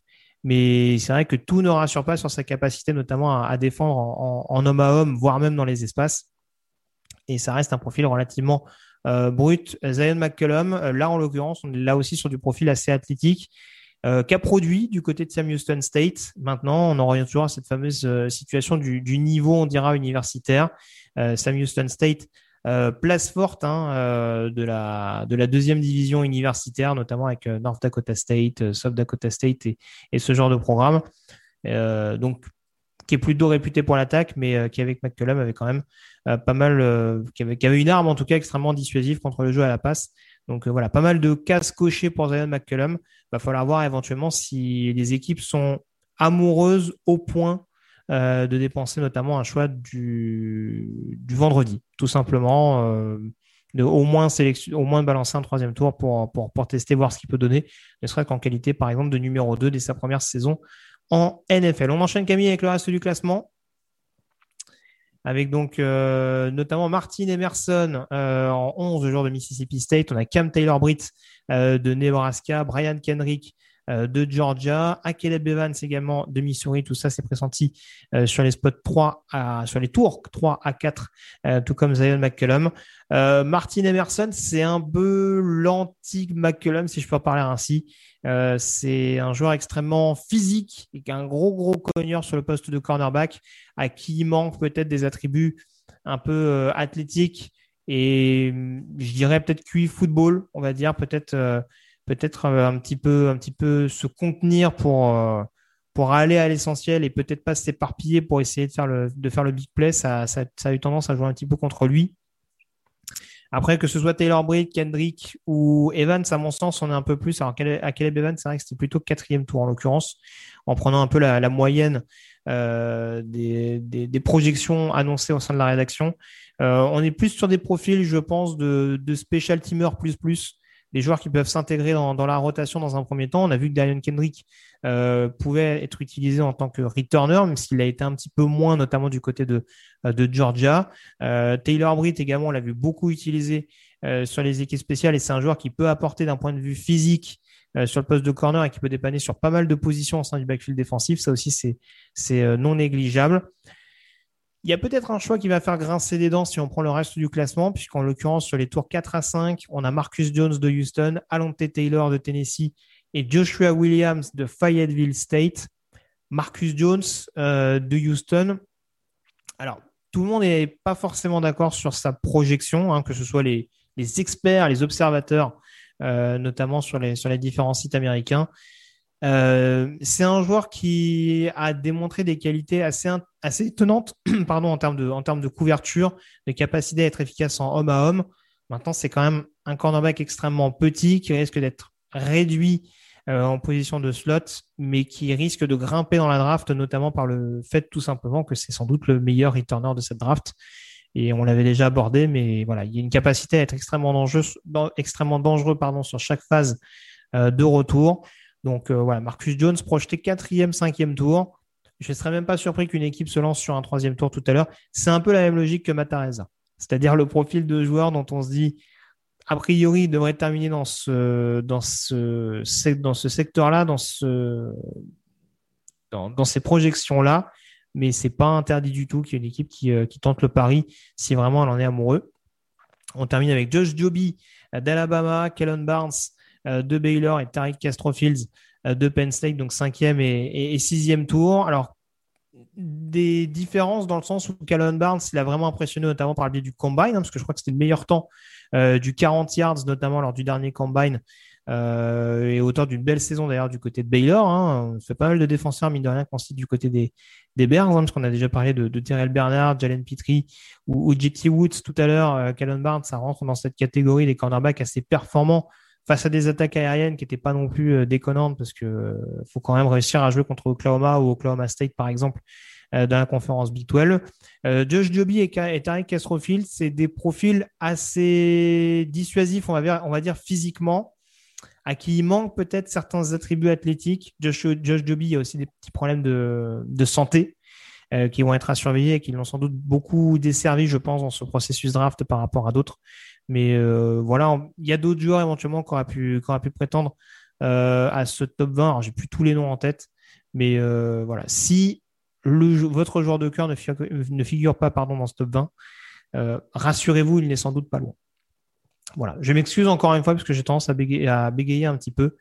je suis un peu fatigué ce soir, donc j'essaye de faire au mieux avec des, avec des tunnels d'une heure. C'est un un petit peu compliqué, donc je m'en excuse de nouveau. On va pouvoir terminer en tout cas ces top 20 et ces rankings par position, Camille, après avoir abordé les cornerbacks. La position la plus glamour euh, de cette QV, c'est la position de edge rusher. On va commencer par le top 5 puisqu'il y a beaucoup de noms qui risquent de tomber très très haut au cours euh, de cette prochaine draft avec notamment Aidan Hutchinson de Michigan, Kevin Thibodeau d'Oregon, euh, longtemps pressenti pour être 1 et 2 donc de la prochaine draft. Euh, Hutchinson, notamment de par sa capacité à être constamment en mouvement, à être réactif, d'avoir un gros gros moteur, comme on dit, euh, une bonne panoplie de move, etc., etc. Euh, Kevin Thibodeau, tout simplement de par sa capacité à être un, phénomène athlétique, un joueur capable d'être très très polyvalent. Un peu trop polyvalent parce qu'on l'a beaucoup vu utiliser sur la couverture à Oregon et peut-être un petit peu moins sur le duel en homme à homme avec le lineman. On, l'a souvent dit, mais voilà, ce qu'il discrédite peut-être pour être un numéro 1 de draft absolu, c'est peut-être ce manque d'effort, on va dire, en contact. En tout cas, euh, sur la durée, on l'a vu transcendant sur quelques rencontres et un peu moins efficace, on va dire, sur, euh, le reste. en tout cas, en, se contentant un petit peu de, de ce qu'il a. Et c'est vrai que ça a tendance à lui, jouer un petit peu des, tours. Hein. On lui reproche un petit peu aussi son, arrogance un petit peu qu'il avait pu démontrer lors du combine. encore une fois, je cite des choses qui ont été évoquées par des médias américains. Euh, je suis pas totalement en accord avec ce qui est, ce qui est mis en avant. Mais voilà, Kevin Thibodeau, ça restera forcément euh, sur le papier un, top 5 euh, à considérer pour les équipes NFL et je serais très surpris qu'ils descendent un peu plus bas. Euh, Walker, Jermaine Johnson et euh, George Karlaftis, donc le premier de Georgia, le deuxième de Florida State et le troisième de Purdue. Là, en fonction des équipes intéressées, en fonction des systèmes défensifs, ça peut varier en fonction de qui est sélectionné en premier. Trevon Walker, on l'a déjà dit et je sais qu'il y a des questions qui sont revenues là-dessus. J'ai fait une fiche draft pour ceux qui veulent aller la consulter euh, sur le site de TDA. Il y a un côté très projection, il y a un côté vraiment c'est une machine de guerre, le truc, on peut en faire quelque chose alors que la production n'a pas forcément été tout le temps au rendez-vous. Donc Trevon Walker, ce sera ça va être une grosse, grosse énigme. Est-ce que c'est vraiment la position de defensive end euh, qui lui correspond le mieux? Parce que ça a été clairement une, position de circonstance, on dira, pour avoir du temps de jeu du côté de Georgia. Mais c'est pas forcément plus, euh, selon moi. Euh, pour Jermaine Johnson et George Karlaftis, on est vraiment sur du côté purement production. Euh, Jermaine Johnson qui a su se relancer notamment du côté de Florida State alors qu'il était barré euh, du côté de, de Georgia. Hein. Autant Walker a dû, euh, a dû s'adapter pour avoir du temps de jeu. Autant Johnson a dû aller voir ailleurs. Et on a vu du côté de Florida State, alors qu'il était vraiment, entre guillemets, l'homme à abattre défensif du côté de, des Seminoles, il a, il n'a cessé de produire du côté de Florida State en 2021. Donc, vraiment, c'est un joueur qui, qui, qui arrive en tout cas, qui, qui, laisse entrevoir des, des, bonnes choses, en tout cas une vraie, une vraie volonté euh, sur chaque snap, hein, même s'il n'y a pas forcément un, une explosivité notable euh, dès le l'engagement. Et Evan, Car et Evan Karlaftis, pas du tout, George Karlaftis, pardon, euh, c'est vraiment du côté euh, physique, euh, on va dire très compact, très brut. c'est la capacité vraiment à perforer la ligne offensive, mais pas forcément avec une capacité à prendre le coin extrêmement notable par rapport à d'autres. C'est un joueur qui fait plus la différence sur l'intérieur que sur l'extérieur. Et c'est aussi ça qui fait que ça a tendance à, le desservir par rapport à, d'autres rushers, euh, notamment en l'occurrence à Trevor Walker et à Jermaine euh, Johnson. Je regarde un petit peu ce que vous pouvez dire euh, sur le chat. En effet, Jugacto qui nous dit oui, FTS, la fiche a été publiée sur le site de TDA aujourd'hui. Donc n'hésitez pas à aller voir. Euh, Nitinito qui nous dit je préfère Johnson à Walker perso. Je te rejoins totalement. Euh, on a également Sarah qui nous dit je préfère Karlaftis à Walker. Donc vous voyez, il y en a pour tous les goûts. Mais c'est vraiment des profils extrêmement différents. Avec Walker, on sera plus sur du côté projection. Avec Johnson, on sera plus sur du côté longiligne athlétique. Avec Karlaftis, on sera plus sur du côté vraiment euh, euh, physique, entre guillemets, brut. Euh, voilà, dans le côté vraiment euh, agressif du terme, main violente, hein, je pense qu'on peut le dire. Hein, je pense qu'il rentre dans cette catégorie, euh, notre, notre camarade grec. Et, voilà, en tout cas, ça nous fait un top 5 euh, extrêmement homogène et qui a de fortes chances, pourquoi pas, d'être sélectionné dès le top 15 euh, le 28 avril prochain. On enchaîne Camille avec le, les spots 6 à 10 peut-être, avec notamment des joueurs qui peuvent prétendre toujours au premier tour. Boyema fait notamment de Minnesota, David Ojebo de Michigan, Logan Hall dont on parlait tout à l'heure euh, de Houston. Euh, alors Boyema fait euh, joueur dont la cote ne cesse de grimper, notamment par le biais d'un bon processus draft et notamment d'un bon senior ball, si je ne me trompe pas. joueur qui a été révélé un petit peu sur le tard parce que assez peu utilisé, notamment sur du run-stop. C'est un peu là où, où le bas blesse concernant le, joueur de Minnesota. Chouchou d'ailleurs de Jamal Adams 033. Hein. Monsieur a du goût. Mais euh, non, en tout cas, voilà, c'est un profil en plus qui peut présenter l'avantage d'être euh, versatile, de pouvoir être utilisé dans, dans pas mal de systèmes défensifs. Donc, c'est un joueur dont la cote grimpe. Euh, David Ojebo, on va le dire tout de suite, premier, deuxième tour, ça aurait été, à mon sens, un premier tour quasi sûr, euh, sans sa blessure au tendon d'Achille, si je ne me trompe pas, lors de son Pro Day. Donc euh, là encore, comme ce que je disais tout à l'heure vis-à-vis de Damon Clark, c'est peut-être pas dans les mêmes proportions, mais on est dans une situation où on n'est pas totalement sûr d'avoir le joueur à 100% pour sa saison rookie, voire même à terme. Donc, euh, c'est peut-être ça qui va empêcher une équipe de pleinement tenter le pari dès le premier tour. Et puis Logan Hall, c'est vraiment un côté rôle préférentiel. Euh, joueur qui a joué notamment defensive tackle pendant très longtemps du côté de Houston, qui peut être assez efficace sur l'extérieur, dont j'exclus pas personnellement le fait qu'il puisse jouer defensive end 34. Donc voilà, il y a une, telle variété de choix qu'on peut avoir avec Logan Hall qu'en fonction de l'équipe qui le sélectionne et de la manière dont elle veut l'utiliser, il peut très bien, comme Peyton Turner l'année dernière, être un, joueur du front seven de Houston, euh, invité surprise avec des grosses guillemets euh, de, la draft dès le jeudi. Donc euh, voilà, Logan Hall, joueur à surveiller quand même euh, potentiellement dès le premier tour de la draft, même si a priori sur papier ça reste un, deuxième tour, notamment parce que euh, il a quand même un, physique un petit peu euh, bâtard si je peux dire ainsi. Il est peut-être un il n'est pas suffisamment lourd pour être assez physique, il est peut-être un peu trop grand pour être suffisamment explosif. Il, y a, il y a beaucoup de choses qui ont tendance un petit peu à le desservir, Logan Hall, dans l'optique de trouver un spot préférentiel euh, en NFL, les deux derniers joueurs, Arnold Ebiketie donc de Penn State, Drake Jackson de USC, deux joueurs qui ont des qualités indéniables pour Ebiketie, c'est un sens de la technique hors norme, c'est un joueur euh, et pourtant lui il a découvert, euh, en tout cas il a pleinement joué en universitaire assez tardivement et on sent que vraiment il a il a ce côté, cette, intelligence de jeu, ce placement vraiment des mains assez notable. Et c'est limite ce qu'on a pu en faire un borderline premier tour, mais à mon sens, c'est peut-être encore un, début deuxième à l'heure actuelle, en fonction de, la manière dont il se place par rapport à d'autres edge rushers euh, dans cette QV. Mais voilà, il y a un aspect technique. Il lui manque peut-être ce, physique euh, au duel, euh, cette petite pointe de vitesse, en tout cas cette, capacité à vraiment prendre à défaut des, des tackles un peu plus mobiles. Mais voilà, l'aspect purement technique, il l'a. Drake Jackson, qui a beaucoup pâti du côté du USC des altermoiements en termes de coaching staff.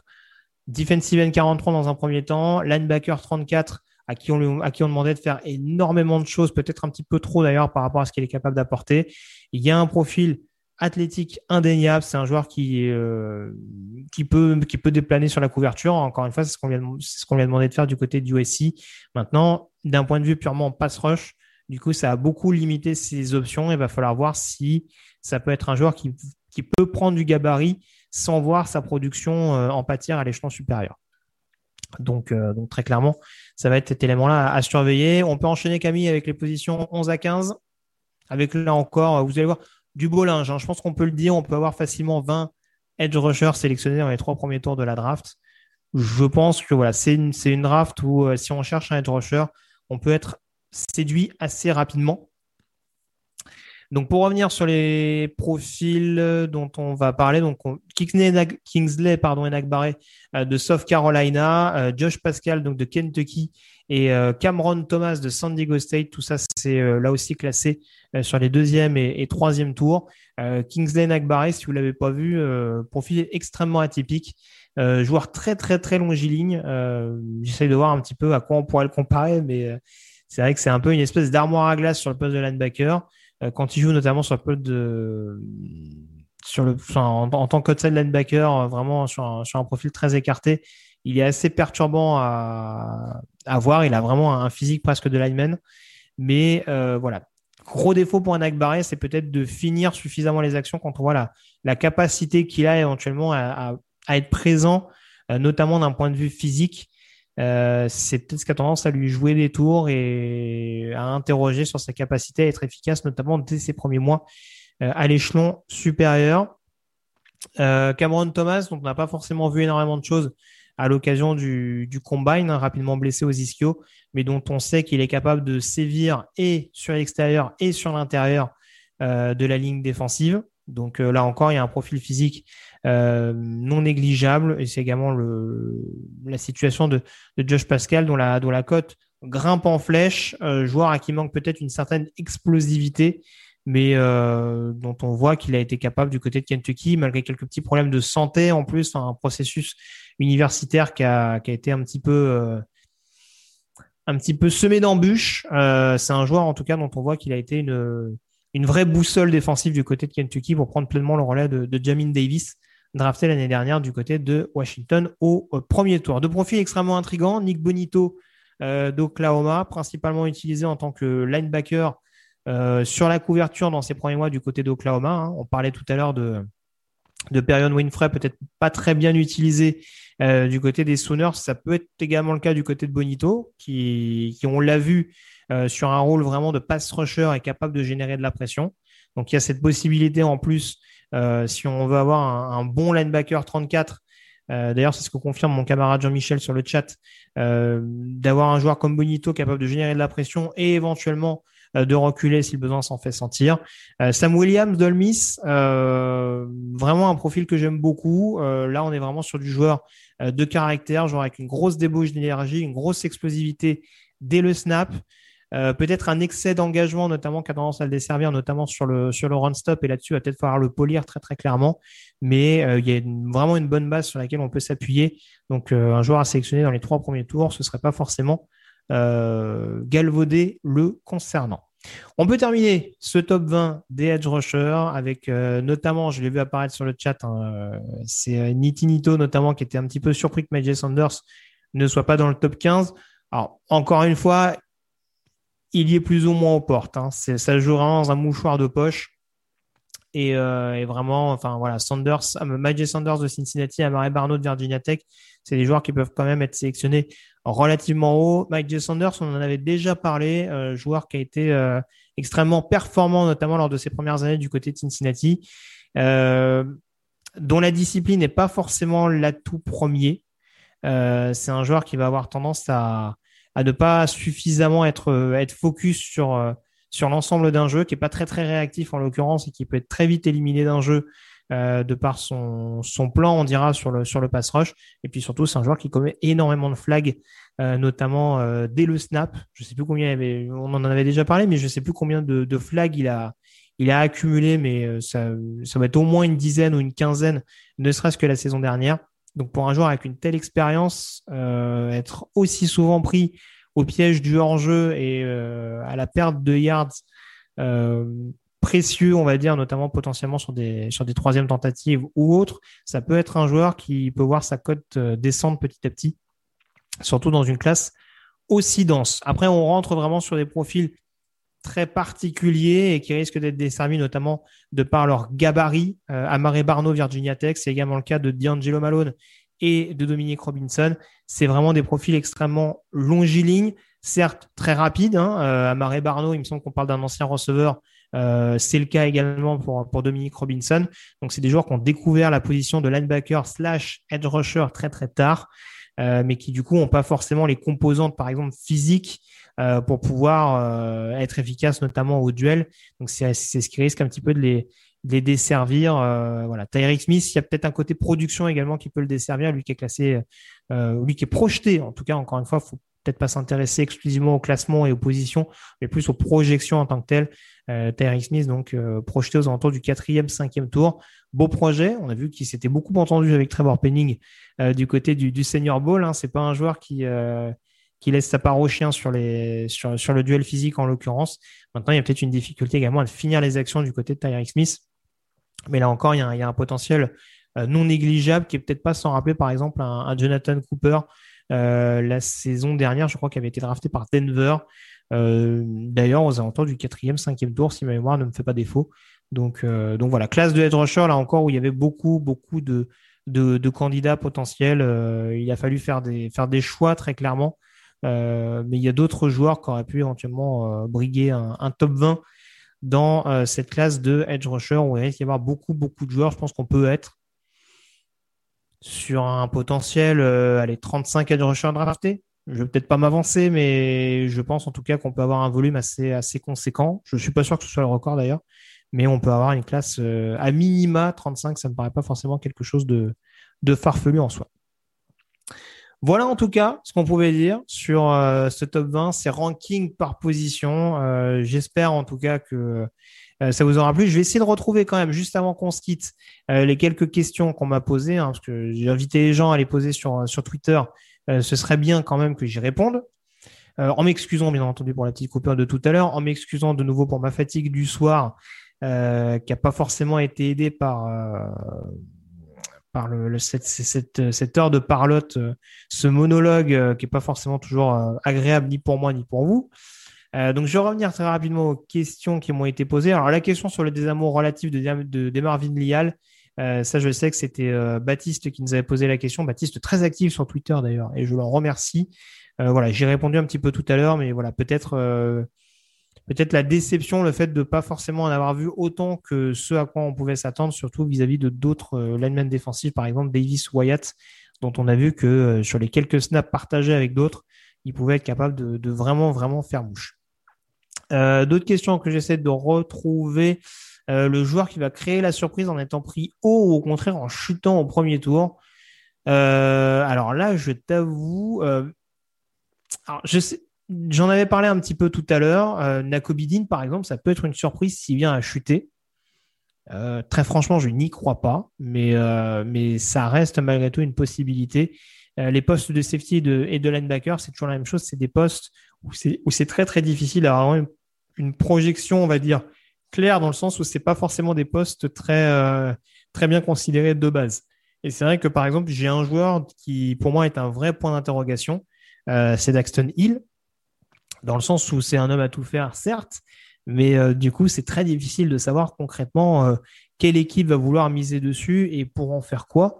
Donc aujourd'hui, il est peut-être classé aux alentours des, des 15-20, mais euh, ça peut très bien être un joueur qui descend vraiment fin premier tour, voire début deuxième, s'il y a vraiment une équipe qui se dit, bah, on peut avoir euh, un joueur peut-être beaucoup plus établi, qui sait peut-être faire moins de choses, mais qui sait peut-être les faire beaucoup mieux, ou en tout cas euh, qui saura les faire à l'instant T quand il rejoindra la, la NFL lors de sa saison rookie. Du coup, j'enchaîne avec une autre question de Baptiste qui nous demande le gap hein, entre Floyd Dean et le reste de la classe. On l'a plus ou moins évoqué tout à l'heure, mais voilà, c'est il n'y a pas d'autres linebackers à mon sens qui peuvent être des premiers tours. Je sais qu'il y a une grosse cote d'amour concernant Troy Anderson, par exemple, de Montana State, mais il y a quand même des acquis encore un peu trop importants à prendre en considération pour le considérer au premier tour. Peut-être un Léo Chenal dont je parlais tout à l'heure. Encore une fois, c'est un joueur qui est, euh, assez atypique, mais euh, c'est vrai que je le disais tout à l'heure, de par ce qu'il a démontré du côté de Wisconsin, l'utilisation en tout cas qu'on en a fait, il présente quand même peut-être un peu trop de points d'interrogation euh, sur le volume de jeu qu'il est vraiment capable d'avoir à l'échelon supérieur. Donc sortie de Floyd et de Dean, ça me paraît quand même assez compliqué euh, de le voir, euh, de, voir d'autres linebackers sélectionnés dès le jeudi. Baptiste qui demandait également, Karl Aftis, plus ça va, plus ça descend. Est-ce qu'il y a une bonne raison J'en parlais un petit peu tout à l'heure, le profil athlétique. On voit que Trayvon Walker, sans avoir forcément la même production, il grimpe dans les boards, alors qu'à l'inverse, alors qu'à l'inverse, Karl Aftis a tendance à, être un petit peu desservi euh, par ça. Voilà, c'est aussi la problématique de la draft, c'est qu'il faut réussir à faire un petit peu euh, rêver les scouts, à, se vendre. Euh, le processus draft, c'est un peu un, CV ambulant. Donc euh, voilà, si on n'est pas capable de démontrer, ou en tout cas pas suffisamment capable aux yeux de certains, de montrer qu'on est assez athlétique par rapport à d'autres, bah, ça a tendance à, pas mal, à pas mal desservir. Euh, du coup, qu'est-ce que j'avais d'autre comme question? Pierre qui nous demandait un petit mot sur le pari au Diebo, milieu de deuxième tour au plus loin. Ça peut être un début de deuxième tour quand même. Je le vois pas fin premier parce qu'encore une fois, il y a trop d'interrogations concernant sa, ne serait-ce que sa saison rookie. Euh, voilà, il y a d'autres exemples. Hein. Euh, je pense à Jalen Smith, par exemple, qui avait une blessure plus grave il y a quelques années euh, quand il est sorti de Notre-Dame, mais euh, qui avait été drafté, je crois, au deuxième tour par les Cowboys. Je ne vais pas dire de bêtises. Euh, ça peut être le cas également de David Ojebo. voilà, ça, reste une position là pour le coup extrêmement glamour. Donc, si une équipe a besoin d'un edge rusher, je pense qu'ils se priveront pas éventuellement pour essayer de voir si Ojebo est disponible. Même s'il a encore, Ojebo, ça reste peut-être plus un profil de linebacker 34 donc ça peut également lui fermer la porte de, certaines franchises, euh, vu que d'un point de vue physique, euh, là aussi, enfin en tout cas d'un point de vue plutôt technique, pardon, au duel, euh, pour un joueur qui a découvert le football très très tardivement, ça, ce sera quelque chose quand même à prendre en, considération dans le processus de draft. J'essaie de voir. Est-ce que j'ai oublié une question rapidement? Il y a Nola Twist également qui nous avait demandé si on pensait que Thibodeau pouvait sortir du top 10. Honnêtement, je ne pense pas. Je m'avance peut-être, je ne sais pas, je suis pas sûr que mes compars sont encore sur le chat, mais si c'est le cas, je serais curieux d'avoir leur avis. En tout cas, euh, vous l'aurez notamment la semaine prochaine. Sortie du top 10, je ne, pense, pas. Déjà, sortie du top 5, ce serait une grosse sensation à mon sens, vu ce que peut apporter Thibaudot sur le papier. Alors, on peut lui reprocher plein de choses. On peut lui reprocher d'être un peu nonchalant, peut-être un peu trop, euh, un peu trop chill sur et en dehors du terrain. Euh, sa blessure l'année dernière, je ne pense pas que ce soit quelque chose qui rentre en considération parce qu'on l'a vu revenir dans la foulée. Donc euh, voilà, je serais quand même très très étonné vu le profil du bonhomme euh, qui sorte hors du top 5, ça me paraît quand même assez inconcevable. Voilà. Et puis un dernier mot très rapidement, euh, ça c'était plus pour le, le côté projection, euh, puisqu'on est en plein dedans. Baptiste qui demandait un spoiler sur 2023 à quel point Anderson est un extraterrestre. alors on a beaucoup ce truc hein, en 2022 sur Aidan Hutchinson. Est-ce que c'est un vrai talent ou pas? Et il faut le comparer avec les frères Bossa, avec Chase Young, etc., etc. Alors, moi, je vais dire très franchement, je ne sais pas si Hutchinson sera aussi bon que les frères Bossa, que s'il vendra autant de rêves sur le papier que Chase Young. Euh, J'ai presque envie de dire, je m'en fous. Euh, mais euh, je pense que Hutchinson sera un très bon titulaire avec une capacité de d'All Pro assez régulière. Si bien entendu les problèmes de blessure le laissent tranquille, parce qu'il ne faut pas oublier qu'il a une blessure notamment en 2020 qui, qui a écourté sa saison. Très franchement, Will Anderson, je pense qu'on est quand même malgré tout au-dessus. Et à l'heure actuelle, c'est toujours compliqué à dire une année avant et ça a même tendance à guigner ce dont on, en parle. On évoque beaucoup Bryce Young, beaucoup CJ Stroud parce que forcément position de quarterback. J'aurais pas de mal à considérer que le fait qu'aujourd'hui Will Anderson est peut-être le prospect le plus sexy en vue de la draft 2023. Peut-être le numéro un aujourd'hui de, de mon big board personnel. Je sais que, que Victor, par exemple, est déjà euh, très orienté sur son big board de 2023, hein, avec, euh, une, liste assez, euh, assez colossale de noms. C'est pas encore mon cas, mais voilà, je vois peu de joueurs aujourd'hui qui peuvent, qui peuvent éventuellement être considérés comme numéro un d'un big board 2023 euh, en dehors de Will Anderson euh, d'Alabama, dont on a vu euh, une capacité de pénétration et d'aptitude à être constamment dans la poche adverse absolument déroutante. Je sais plus quelles sont ses stats, mais en termes de plaquage pour perte, je pense que on a rarement vu ça à l'échelon universitaire. Euh, ça a vraiment été un des, gros gros acteurs de la belle saison euh, d'Alabama et de la qualification, notamment en, finale nationale, même si Crimson Tide a perdu euh, par la suite. Donc, je vais en profiter pour répondre à Paulus, qui après on va se quitter, parce qu'on arrive déjà à 1h30 quasiment de, live. Hein. Ça commence à être long pour tout le monde, je crois. Du coup, euh, donc, on se retrouve demain donc à 19h pour s'intéresser au ranking sur les positions offensives, donc quarterback, running back, receiver, tight end, tackle, lineman intérieur. Et puis jeudi, donc Jean-Michel Laspolier sur le chat, donc jeudi à 19h, Victor et moi-même, on vous proposera le, la dernière mock live euh, à un seul tour, je le précise, sans trade. On s'intéressera principalement euh, aux choix qui pourront être, frais, qui pourront être faits pardon, en, en l'état par euh, les franchises. Donc euh, voilà, une draft assez traditionnelle, mais qui servira avant tout à s'intéresser aux priorités des différents programmes, j'allais dire, des différentes équipes, tout simplement. Euh, merci encore Camille, en tout cas, d'avoir été en ma compagnie pour, pour me supporter et puis pour supporter la technique. Merci à vous, en tout cas, d'avoir été assez présent sur, sur le chat.